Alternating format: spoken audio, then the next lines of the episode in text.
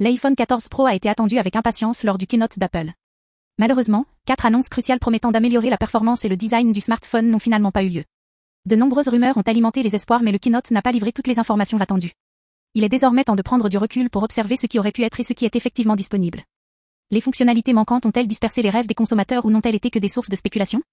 Suivez-nous sur Apple Direct Info pour rester à l'affût des dernières infos sur l'iPhone 14 Pro.